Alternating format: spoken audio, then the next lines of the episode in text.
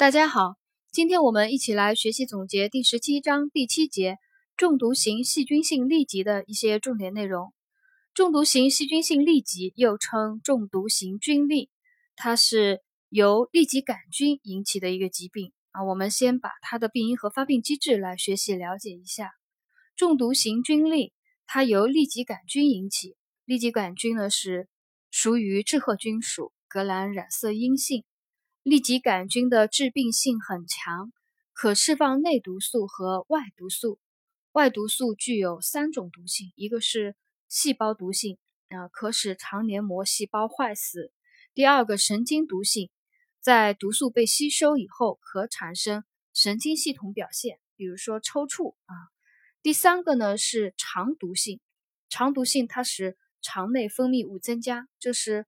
那个痢疾杆菌外毒素的三个毒性作用啊，一个是细胞毒性，使肠黏膜细胞坏死；第二个神经毒性。产生一系列神经系统表现，还有肠毒性，使肠内分泌物增加。痢疾杆菌除了释放外毒素，它还可以释放内毒素，啊，引起内毒素血症。内毒素血症呢，它就导致患儿啊周身和或者是脑的急性微循环障碍，啊，产生了休克或者是脑病。呃，这个是。这是它的一个发病机制啊，内毒素和外毒素对人体的一个影响。内毒素呢，主要就是引起一个微循环、急性微循环障碍，导致产生休克或者是脑病。所以中毒型啊菌痢，它是急性细细菌性痢疾的一个危重型。它的临床表现呢，就有高热啊、反复惊厥、嗜睡、昏迷，因为它有。神经毒性还有脑部的微循环障碍啊，所以患儿会有反复惊厥、嗜睡、昏迷。因为有内毒素的作用啊，所以患儿会迅速发生微循环障碍或者是呼吸衰竭。啊，以两到七岁健康儿童多见，病死率高。流行病学里面的知识点，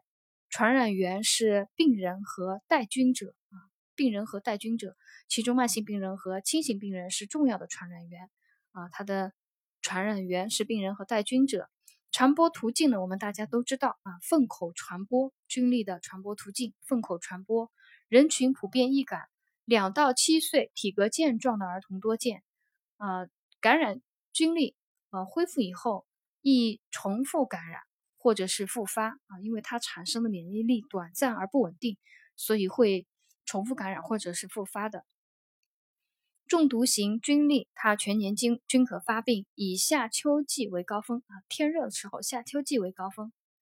呃，下面呢，我们就讲一下中毒型菌痢的一个临床表现。中毒型菌痢它的潜伏期只有一到两天，短的只有数小时，患儿起病急骤，高热甚至是超高热，反复惊厥，迅速出现呼吸需呼吸衰竭和循环衰竭。啊，这个就跟前面我们讲的外毒素、内毒素的作用啊有关，这样我们就记得牢了啊。外毒素的作用有神经毒性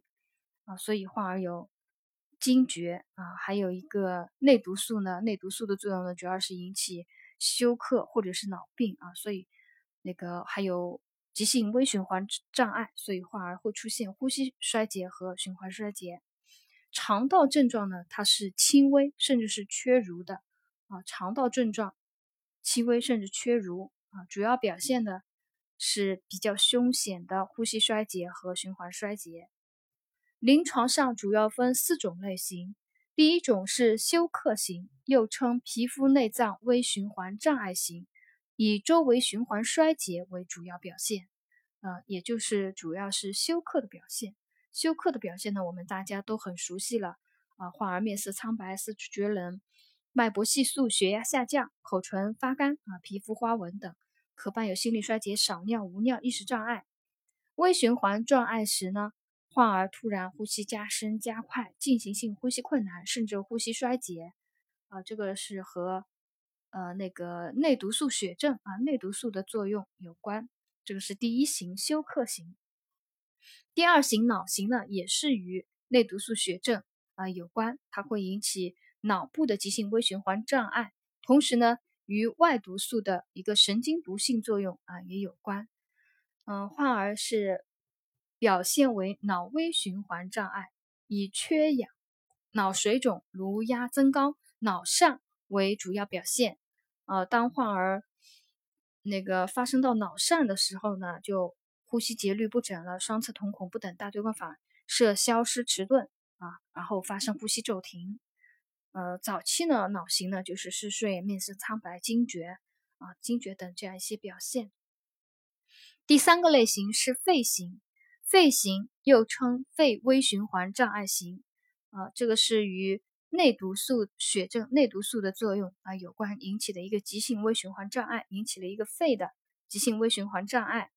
呃，肺型它主要表现就是进行性呼吸困难。第四个类型就是混合型，就是有上述两两种或三种类型临床表现的，就是混合型是最凶险的类型。病死率很高，这是中毒性菌粒的啊四种不同类型的临床表现，有休克型、脑型、肺型和混合型啊。辅助检查大便粘液脓血样啊，与外毒素的细胞毒性有关，它是肠黏膜细胞坏死，所以大便粘液脓血样镜检可见大量的脓细胞、红细胞以及巨噬细胞。从粪便标本中培养出痢疾杆菌是确诊的最直接的证据。从标本粪便标本中培养出痢疾杆菌是确诊的最直接证据。在送检标本的时候要注意啊，要做到尽早送啊，采集标本以后尽早送检，要采集新鲜的，选取粘液脓血部分，多次送检啊，有这样。呃，主要是三个关键词啊，送标本注意事项，一个是尽早，还有一个是新鲜，还有一个是多次送检啊，以此以提高检出率。中毒性菌类的治疗，第一个就是病原治疗，选用对痢疾杆菌敏感的抗生素，比如说阿米卡辛、氨变西林、第三代头孢菌素等，呃，进行静脉滴注，这个是。药物治疗啊，选择敏感的抗生素，呃，另外还可选用肾上腺糖皮质激素治疗，因为肾上腺糖皮质激素具有抗感染、抗毒、抗休克、减轻脑水肿的作用。常用的呢有地塞米松，短疗程，大剂量静脉滴注。第三个治疗就是防治脑水肿及呼吸衰竭，呃，可用药物有百分之二十的甘露醇脱水治疗。地西泮、水合氯醛等纸巾、亚冬眠疗法，嗯，用于防治脑水肿，还可使用呼吸兴奋剂啊，辅以机械通气等，啊，治疗以治疗纠正呼吸衰竭。第四个治疗就是防止循环衰竭啊，防止循环衰竭的方法呢，主要就是扩充血容量，维持水电解质平衡，可用含呃可用等张含钠液或者是百分之五的右旋糖苷。呃，右旋糖苷四零来进行扩容和疏通微循环，还可用百分之五的碳酸氢钠溶液纠正酸中毒，用浪荡碱类药物或者是多巴胺解除解除微循环痉挛。呃，在讲到这个浪荡碱类药物，呃，还有多巴胺解除微循环痉挛呢，我就给大家稍微讲一下啊，这是一个什么什么作用机理。浪荡碱类药物呢，它解除微循环痉挛，主要就是松弛了血管的平滑肌，啊，解除了血管，尤其是微血管的痉挛。呃，浪荡碱类药物它是松弛血管平滑肌，解除了血管，尤其是微血管的痉挛。呃，多巴胺呢，它是不同的剂量有不同的作用啊。我们插一个知识点，小剂量多巴胺它有扩张动脉啊。主要是内脏血管，内脏血管的作用啊，扩张动脉，呃，主要是内脏血管的作用，解除了微循环的痉挛，增加了，比如说啊，主要增加了肾血流量啊，肾血流量增加，对心率呢没什么影响，就小剂量的多巴胺。中等剂量呢，主要是强心作用啊，它是激动了贝塔受体，增加了心肌收缩力。大剂量的多巴胺呢，主要是升压作用。因为它有激动阿尔法受体，收缩周围血管，升高动脉压啊，这个是多巴胺啊，有兴趣的人呃听一听记一下啊。多巴胺的呃多巴胺的原料是酪氨酸啊，这个不知道大家有没有兴趣听啊？多巴胺的原原料为酪氨酸，脑内多巴胺呢主要由黑质细胞呃来合成。多巴胺参与椎体外系的活动。当黑质变性的时候，脑内多巴胺代谢异常可引起震颤性麻痹，就是帕金森病啊。这个我们考那个副高考副高的时候，有的选择是护理专业，比如说我就是选的护理专业，就内外妇儿都要考啊。所以我看到这些内容的时候，学儿科的时候呢，就会联系联系到一些内科的内容。也把它顺便一起就复习了，加深印象。呃，在这里呢，我就给大家插了这样多巴一个知识点啊。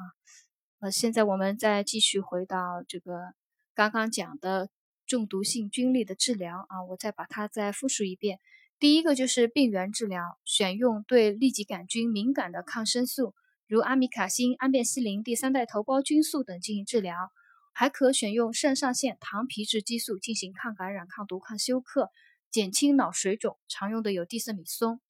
第三个呢，就是要防治脑水肿及呼吸衰竭，用百分之二十的甘露醇、地西泮水和氯醛纸巾、亚冬眠疗法等。呃，治疗呼吸衰竭的时候呢，可使用呼吸兴奋剂，辅以机械通气。第四个就是防止微循环衰竭啊，防治循环衰竭，扩充水容量，维持水电解质平衡。可用等张含钠液或百分之五的右旋糖苷四磷扩容或疏通微循环，用百分之五的碳酸氢钠溶液灸酸，用浪荡碱类药物或多巴胺来解除微循环痉挛。这是呃，这是治疗。下面呢，我们讲中毒性菌类的一个护理啊，护理相对就比较简单了，高热护理，呃，物理降温、药物降温、亚冬眠疗法。休克护理啊，体位是平卧位或头。高脚低位啊，或头高脚低位，注意保暖啊，开放静脉通路啊，调节输液速度，严格计入二十四小时出入液量。第三个，脑水肿和呼吸衰竭的护理啊，主要就是保持呼吸道通畅以及给氧啊，必要时使用呼吸机。腹泻的护理呢，主要就是记录大便的次数、性状、量啊，给予呃易消化的流质饮食，多饮水，做好皮肤护理啊，臀部及肛门的护理啊。还有，在采集标本送检的时候，呃，要注意的一个事项，刚刚已经讲了，尽早新鲜，血液、粘液、脓血部分多次送检啊，提高检出率。一旦在粪便标本中培养出痢疾杆菌，是确诊的最直接的证据。呃，最后呢，就是要预防疾病的传播，对患儿采取肠道隔离，至临床症状消失后一周。或三次粪便培养阴性为止，呃，这个是对患儿肠道隔离的一个时间，要到临床症状消失以后一周，或三次粪便培养阴性为止。对易感者啊，可口服多价立即减毒活活菌苗，呃，来进行一个预防，免疫期可维持六到十二个月。易感者可口服多价立即减毒活菌苗。呃，来进行预防，免疫期维持六到十二个月。呃，这个呢就是第七节中毒性菌力的一个呃一个重点内容。我们今天就总结学习到这里。